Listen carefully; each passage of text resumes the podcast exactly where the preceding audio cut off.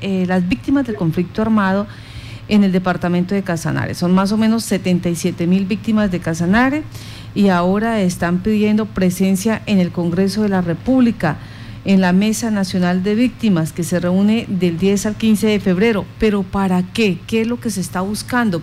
Pues para eso nos dimos la tarea de buscar a José Alirio Barrera, quien ha sido siempre uno de los voceros de esta comunidad en nuestro territorio. José Alirio, muy buenos días. Buenos días, Marta. Muy buenos días a toda la mesa de trabajo y muy buenos días a todos los radioescuchas. ¿Por qué es tan importante que Casanare tenga esa representación en el Congreso de la República en esta mesa nacional? Bueno, Casanare tiene dos delegados en la mesa nacional, eh, la señora Carolina Olmo Chacón y mi persona, quien le habla. Eh, es muy importante lo que se viene, digamos, tratando, porque el día de ayer el Consejo de Estado escuchó a las víctimas en una audiencia pública nacional y a los interesados por el tema de las circunscripciones especiales para la paz.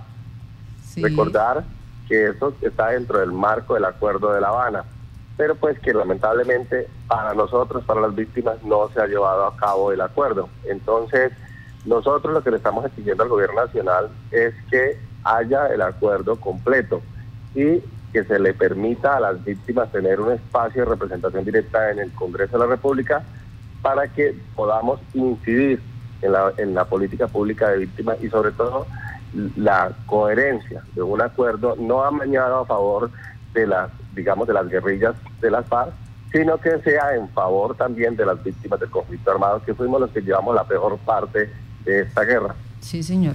Ese acuerdo, eh, porque usted dice no ha amañado, ¿qué es lo que está pasando o qué es lo que ustedes han encontrado en ese proceso que eh, dejaría a las víctimas por fuera?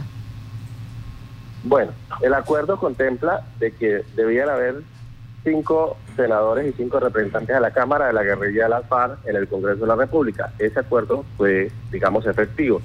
Hoy por hoy ellos están en el Congreso de la República, pero también el acuerdo contempla que debían de haber 16 circunscripciones especiales territoriales transitorias para las víctimas. Ese acuerdo no se ha cumplido. Por eso nuestro concepto es un acuerdo amañado de incumplimiento hacia las víctimas y a favor de la guerrilla de la FARC. Si bien es cierto, digamos, que el acuerdo contemplaba esto, también es cierto que las víctimas nos tocó llevar la peor parte. Y allí está nuestra exigencia, no solamente al pronunciamiento que hizo la Corte, sino al Consejo de Estado, porque en su momento, cuando hubo la votación, quedaron 50 votos Senado de la República, en el Congreso de la República. Entonces, digamos, nosotros creeríamos, ¿no? sin, ser juristas, que esto se llevó a cabo y fue efectivo. Lo que pasa es que el presidente del Congreso en ese momento decidió que no era posible y fue archivado. Por eso nosotros dijimos que es un acuerdo amañado, amañado hacia favor de la guerrilla, que en últimas lo que hizo fue masacrar y violar derechos humanos y derecho internacional humanitario, y las víctimas cada día peor. Bueno, eh, cuando dice el presidente del Congreso determinó que no era posible, eh, eh, ¿qué argumentos utilizó él? ¿Es vulnera la Constitución? ¿Se excede en el número de curules permitido? ¿Cuál fue el argumento que, utilizaron para no darle aplicabilidad y cumplimiento eh, a estas 16 circunscripciones territoriales para víctimas? Lo que pasa es que el presidente del Congreso en su momento, eh, digamos, contemplaba que la votación tendría que tener, digamos, mayoría absoluta y eso daba 51 senadores.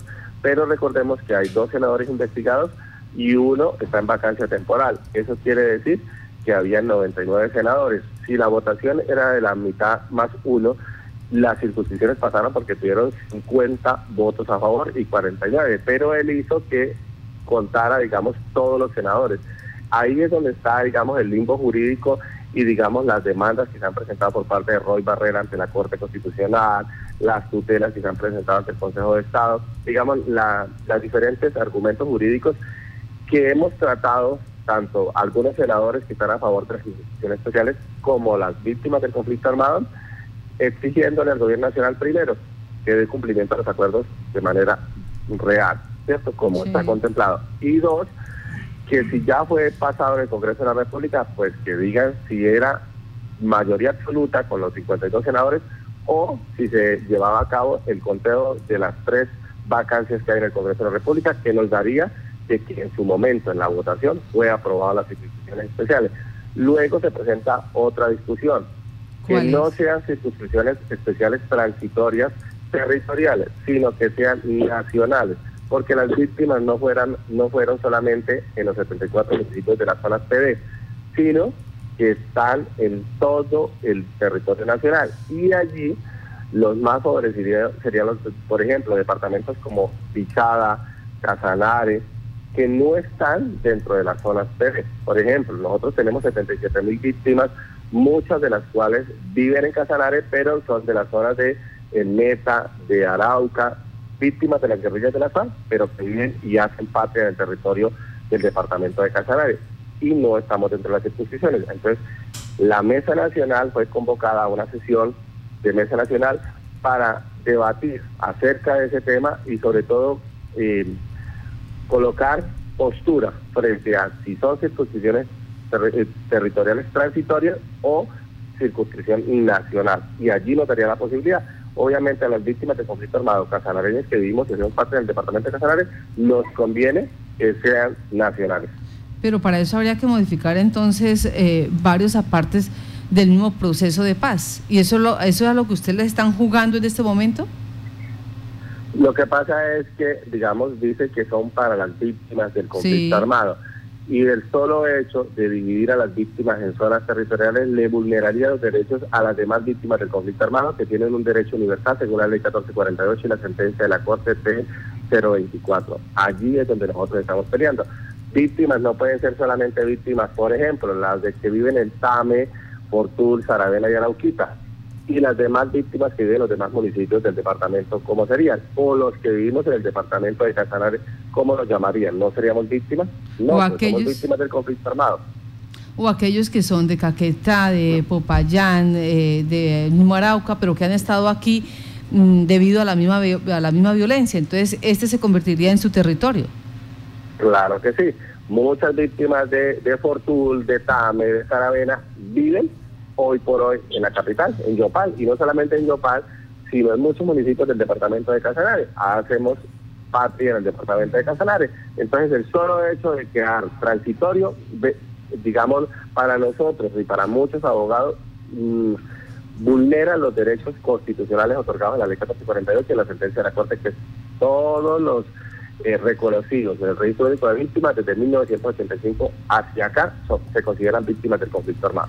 Bueno, José Alirio, en cuanto a esta situación, eh, allá ayer se dio esta primera reunión para tratar la situación de las circunscripciones territoriales especiales para la paz. Allí qué se, qué, se miró, qué se definió, eh, qué, digamos, alternativa de solución van a dar a esta necesidad que tienen las víctimas, no solamente de Casanares, sino de otros sectores digamos, como era la audiencia pública nacional del Consejo de Estado, lo que hacía era escuchar los diferentes alegatos, las diferentes posturas. Hay algunas víctimas que dicen que esas circunscripciones especiales son para guerrilleros o para guerrilleros infiltrados en diferentes organizaciones haciéndose pasar por víctimas, ¿no? Y hay algo, otras víctimas que también presentaron sus alegatos donde dicen que también hay que darle la posibilidad a aquellas víctimas que están organizadas, que son víctimas del conflicto armado, que han pasado por las mesas de participación o que no hayan pasado, pero que son víctimas del conflicto armado y que no se les debe vulnerar sus derechos. Eso era lo que hacía el Consejo de Estado. Luego hay que esperar la respuesta de esa audiencia, ¿no? ¿Cuál va a ser el concepto de emitir el Consejo de Estado? Y allí es donde nosotros vamos a, digamos, a, a interlocutar con el Gobierno Nacional. Y también el 14 vamos a mirar el tema del proyecto de ley presentado por el Gobierno Nacional, donde crea la prórroga de la ley 1448. Recordemos que la ley 1448 está a punto de culminar en el año 2021 la vigencia y la Corte se pronunció a favor de que haya prórroga de la ley. Entonces las víctimas del conflicto armado lo que hacemos es presentar a lo que nuestro concepto, nuestro parecer, han sido falencias qué nos hace falta y qué debería tener la nueva prórroga la ley que nos permita, sobre todo, garantizar los derechos de las víctimas del conflicto armado. Obviamente un documento complex nuevo, con más recursos, que el gobierno pues dice cada día que no hay, que no hay. Y allí es donde estamos nosotros, eh, Martica, luchando para que el gobierno nos escuche. Me paso de la, de la solicitud y del el deseo de tener esas, una de esas 16 circunscripciones, eh, no territoriales sino nacionales, que puede estar usted y, las víctimas del departamento de Casanare estar eh, eh, trabajando para que sea posible, al hecho de la ley. ¿Qué le falta a la ley? Usted que ha sido tan juicioso, tan acucioso, ¿qué le falta a la ley para poderse dar aplicabilidad a esa ley 1448? Una de las grandes falencias que ha tenido la ley 1448 es que el decreto de corresponsabilidad, los alcaldes y los gobernadores no lo cumplen. ¿Sí me entiendes? Entonces ellos, cada alcalde sube con sus compromisos políticos y no voltean a mirar a las víctimas del conflicto armado. Ejemplo, en este momento en el departamento de Casanares están construyendo 19 planes de desarrollo municipales, un plan de desarrollo departamental y hasta el momento las víctimas del conflicto armado no han sido convocadas para ser escuchadas en proyectos de vivienda, en proyectos de, digamos, de corresponsabilidad, reparación a las víctimas del conflicto armado. Y allí es donde tiene que haber un decreto de fuerza de ley que nos permita a las víctimas que nos garanticen los derechos constitucionales que tenemos en la ley 1448. Muchos, digamos, grupos significativos como los indígenas, como los afros, tienen más incidencia dentro del plan de desarrollo que las víctimas que hoy por hoy en el país somos más de 9 millones de colombianos, que también muchos son indígenas y muchos son comunidad afrodescendiente. Allí es donde nosotros necesitamos eso. Dos, el solo hecho de que la ley está desfinanciada es un derecho violado y viola y raya por los tratados que tiene Colombia a nivel internacional.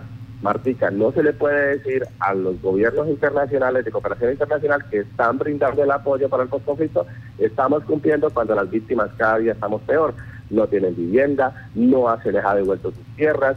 Muchas víctimas, por ejemplo, hoy con el acuerdo de la, la, la JEP, la Jurisdicción Especial para la Paz, no ha habido un concepto con el tema de los paramilitares y muchas víctimas, algunos estaremos deseando que los paramilitares ingresen para que nos entreguen nuestros desaparecidos, que en última es lo que buscamos. Más allá de una reparación que se le pueda dar económica, algunos la irán a recibir, otros no, pero muchos buscan sus desaparecidos. Allí viola también ese derecho constitucional que tenemos las víctimas de conflicto armado. Entonces, digamos, esos pequeños, eh, nuestro, eh, en nuestro parecer, nuestro concepto, violación infragante hacia la revictimización de las víctimas, es lo que nosotros le estamos diciendo al gobierno nacional. Se debe corregir y debe tener herramientas claras que le permita a los alcaldes también cumplir con el tema de la reparación, a los gobernadores meterse también la mano al presupuesto para reparar a las víctimas del conflicto armado.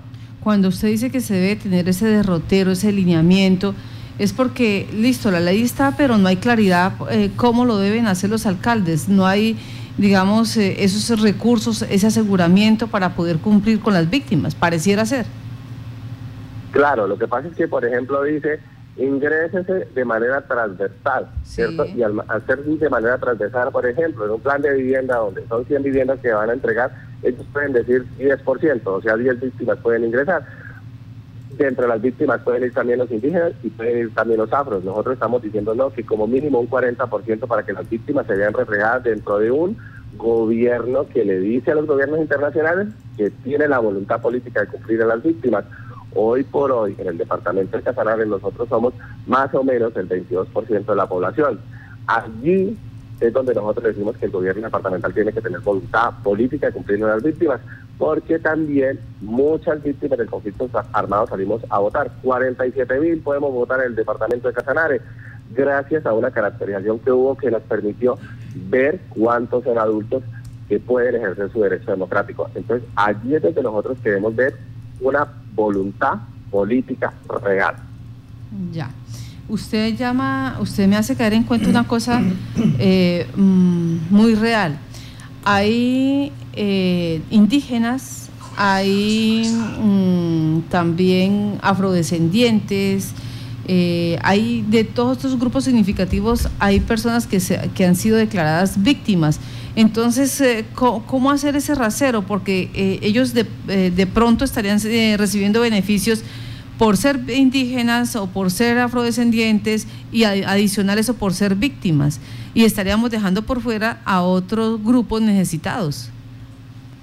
Claro, lo que pasa es que, digamos, el gobierno nacional tiene un, unos lineamientos de nivel nacional de planeación nacional que le permite crear, digamos, unas líneas directas en todos los planes de desarrollo municipales y departamentales para, digamos, favorecer a los diferentes grupos poblacionales. Entonces el gobierno departamental y municipal dicen, mire, dentro de las víctimas hay indígenas y hay comunidades afrodescendientes. Entonces vamos a cumplir a los tres, cumpliendo el 10% para las víctimas. Lo que nosotros decimos es, por ejemplo, el departamento de Casanares no tiene la implementación de una política pública para la atención a las víctimas de conflicto armado en nuestro departamento. Fue la exigencia que le hicimos al gobierno anterior diciéndole crece en la Secretaría de Víctimas, Paz y Postconflicto. Hoy estamos ya a, digamos, a cuatro días del mes de febrero, segundo mes del, del, año de vigencia de este nuevo gobierno y la mesa departamental no ha sido llamada por el gobierno departamental para que nos digan qué es lo que es nuestra propuesta y qué es lo que ellos quieren para nosotros como víctimas del conflicto armado. Ahí es un llamado, obviamente, al señor gobernador Salomón Zanabria para que convoque a la maestra departamental de manera extraordinaria y obviamente a los alcaldes municipales. Están haciendo un plan de desarrollo sin tener en, cuenta las víctimas del conflicto armado. Ahí es donde uno dice se vulnera el derecho constitucional que tenemos, que es el derecho a la participación en la incidencia del cumplimiento de política pública de víctimas. Allí es donde nosotros decimos que raya raya con lo que dice la ley, con lo que dice la Corte Constitucional y con lo que dice la misma circular que obliga a los alcaldes y gobernadores a tener en cuenta a las víctimas del conflicto armado. ¿Ustedes han buscado alguna forma de controlar que las víctimas eh, que reciben ayuda, por ejemplo, en el departamento de Casanare, pues no terminen trasladándose a otro sector y pidiendo lo mismo y haciéndolo de manera ya después como, como si fuera un modo de vida? Eh, afectando obviamente a otras víctimas que en realidad lo necesitan y que en realidad se quedan haciendo patria en un territorio? Claro, la, Procuraduría General de la Nación instó a las alcaldías y a la gobernación para que creara las famosas eh, programas de caracterización. Esto nos mm. va a permitir ver de manera clara y concreta quiénes ya han recibido y quiénes no. Y en una próxima oportunidad, pues esas personas que ya recibieron simplemente tienen que ir a una lista de espera y darle la oportunidad a otras personas que realmente lo necesitan o que nunca han tenido la oportunidad de recibirlo. Esta herramienta clara nos va a permitir, sobre todo, darle mayor participación a las víctimas del conflicto armado. Allí es donde obviamente instamos no solamente al gobierno departamental, sino a los entes de control a que se revise claramente, porque hay muchas víctimas, lo que, lo que se dice en este momento, Marta, es la realidad. Hoy piden en Alto Corozal, mañana o paso mañana, dentro de un mes van y piden en Villanueva, y así sucesivamente, porque en eso también se ha presentado de todo. Pero no hay un sistema, digámoslo, a nivel nacional que identifique a toda la población que está catalogada como víctima para evitar que se presente esa duplicidad en los esfuerzos de los diferentes territorios? Claro, la caracterización le permite ver eso. Dos, la instancia de la Fiscalía General de la Nación debe, debe, digamos, pronunciarse con respecto a las falsas denuncias, ¿sí me entiende?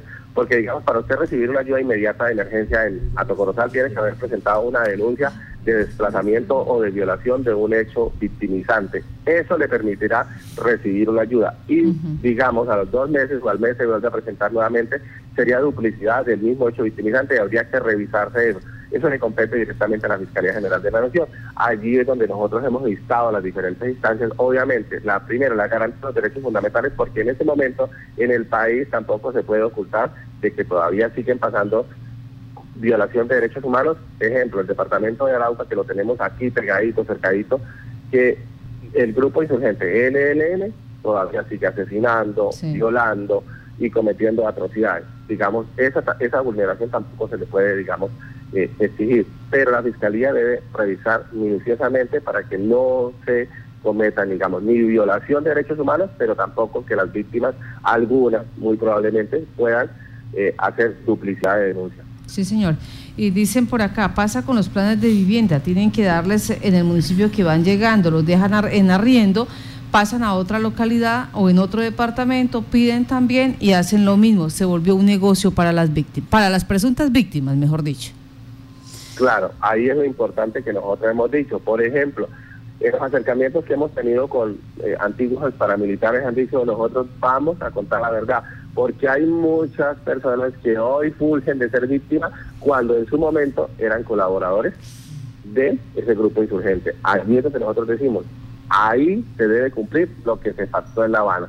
ingresen todos los grupos al margen de la ley y que realmente lo que busquemos sea digamos, la pacificación absoluta del departamento, y no solamente el departamento, sino del país, y busquemos la verdad, la verdad tras de lo que sucedió. Frente a esa situación de los paramilitares que han intentado ingresar al proceso de justicia y paz, eh, ¿qué ha podido usted establecer? ¿Ha avanzado la iniciativa? Eh, ¿Los tienen en lista de espera? ¿Qué, ¿Qué ha podido usted enterarse? Bueno, la Jurisdicción Especial para la Paz recibió 397 solicitudes por integrantes de las antiguas autodefensas campesinas de Casanare, hablando obviamente del territorio primero. Sí. Esto, algunos no estaban dentro del proceso de justicia y paz. Recordemos que, el, digamos, el acuerdo contempla que entren los terceros voluntarios, pero que no hayan estado en justicia y paz.